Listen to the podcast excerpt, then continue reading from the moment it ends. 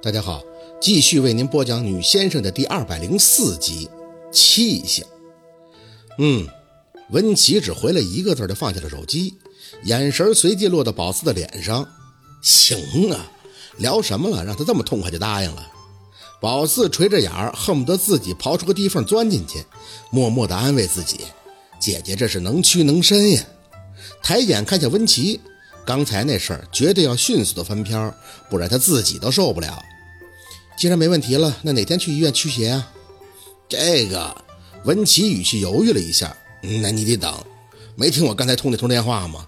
说是医院那里本来有脏东西要跑，我得给困住了，不是？宝四不明白，那还费劲聚什么灵啊？要是本身就有脏东西，那就直接驱邪不就完了吗？话一说完，就明白了温琪的用意。哦。你是怕难度不够吧？文琪笑了笑，哈哈，是啊，既然你清楚是怎么回事，我也就不瞒你了。我这回找的都是些有名气的，我们家老爷子还盯着呢，我得让他知道我这个儿子是多尽心尽力才行啊。宝四微微的蹙眉，脸颊上的余热还让他有些不舒服。他现在找了几个阴阳师了？不算你三四个吧，有两个外国的，还有个茅山道士。他笑着出口。这可都是我真金白银砸过来的。那有马蛟龙吗？他那么火，温琪又不差钱儿按照他的路子去想，真要把他爹救活了，那以后温琪更是什么都有了。还说什么请的都是些有名气的阴阳师，应该会找他吧？马蛟龙？文琪似乎在脑子里想了半天，才哦了一声：“哦，有印象，在省城里混的，谁跟我提过来的？上过电视是吧？”宝四点头。要是能借这个机会认识一下，那也是很不错的。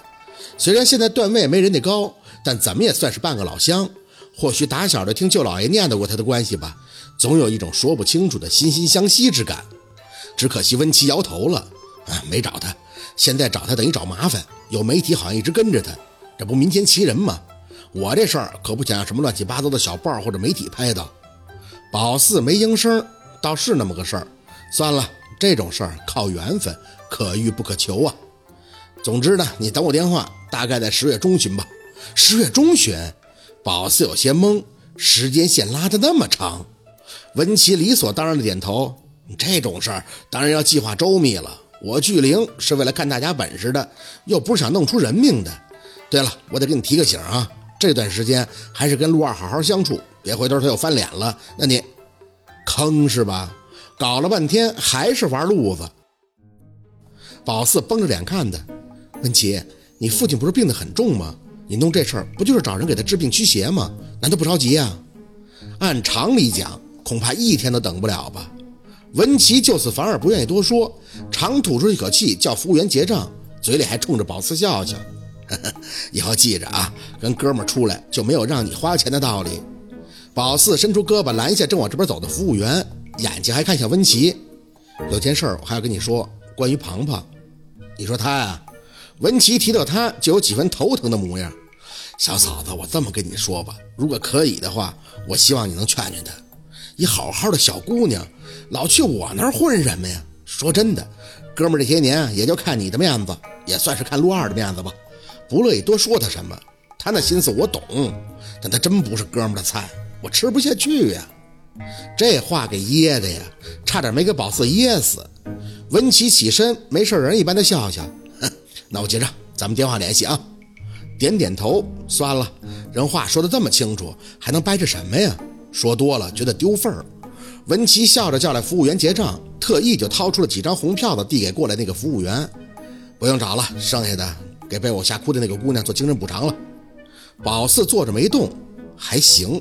还算是看到了他那么一丢丢的优点，不过想想也是，文琪喜欢女人，要说没路子也不可能，他应该是特会泡妞的那种人。走啊，小嫂子，我送你。宝四摇头啊，不必了，我自己再坐会儿。他点头，转身时又像是想起了什么。啊，对了，你告诉庞庞，不用为了我去整什么，我是喜欢美女，什么人造的还是天然的，我不在乎，但是这东西得看底子，他呀。还是少遭点罪比较好啊！见宝四冷眼瞪他，温琪随即抬手做了下投降状。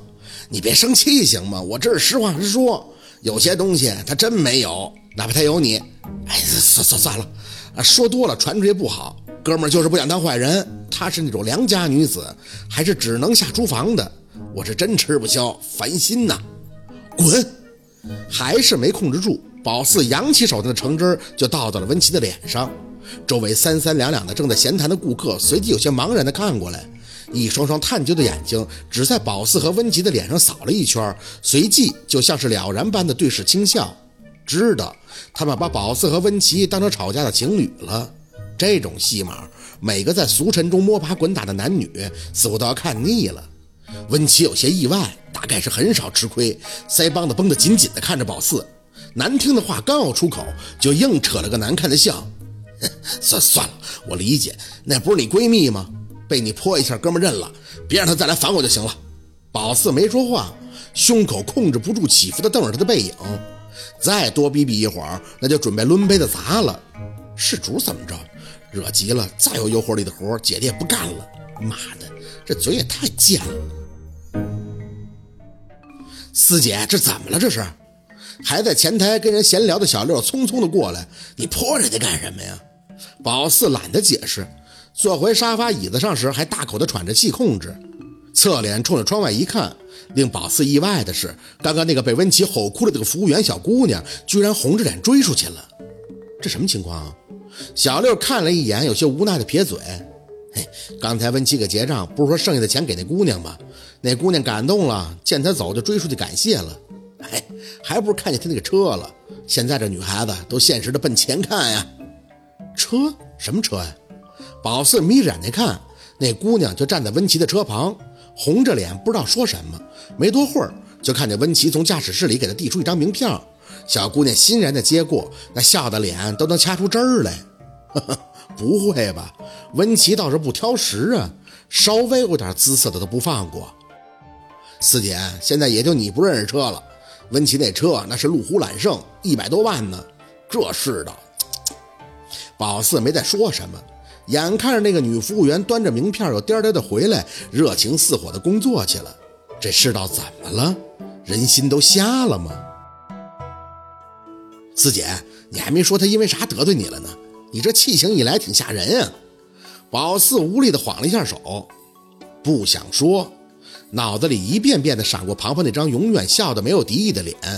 多好的姑娘，怎么就在人渣的嘴里一文不值了呢？四姐，宝四垂下眼，过了那劲儿以后，心里有些发酸。六，我不是男人，我或许不懂你们男人的审美。我想问你。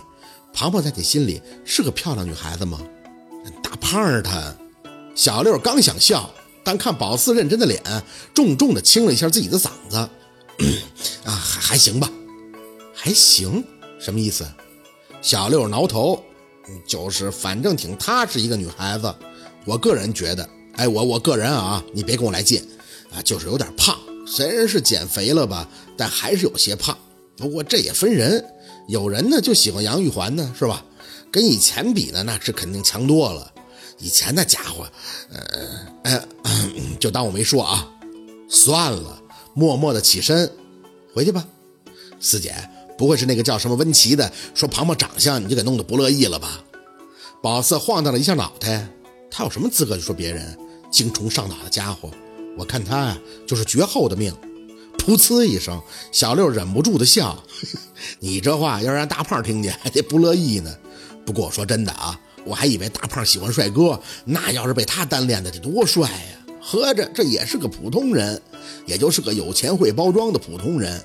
照我大姐夫那是差远了。脚步一顿，小六有些紧张。哎，四姐，我就是那么一提，你不用跟我在这急眼吧？宝四转脸看向他，哎呦，忘了，还有件事要问文琪呢。啥事儿啊？哎，算了算了，回家吧。真是服了自己了。来前见文琪，明明记得的，要问问他陆佩在国外的事儿，就想知道他在国外发生了什么，究竟什么事儿能让他突然换了个人？这是宝四心里的一个坎儿。陆佩越不说，宝四越想知道，不然永远都跨不过去。就算是清楚已无可能，但不可否认，还是会控制不住。一方面有气，一方面又脸红、心动，矛盾而又焦灼呀。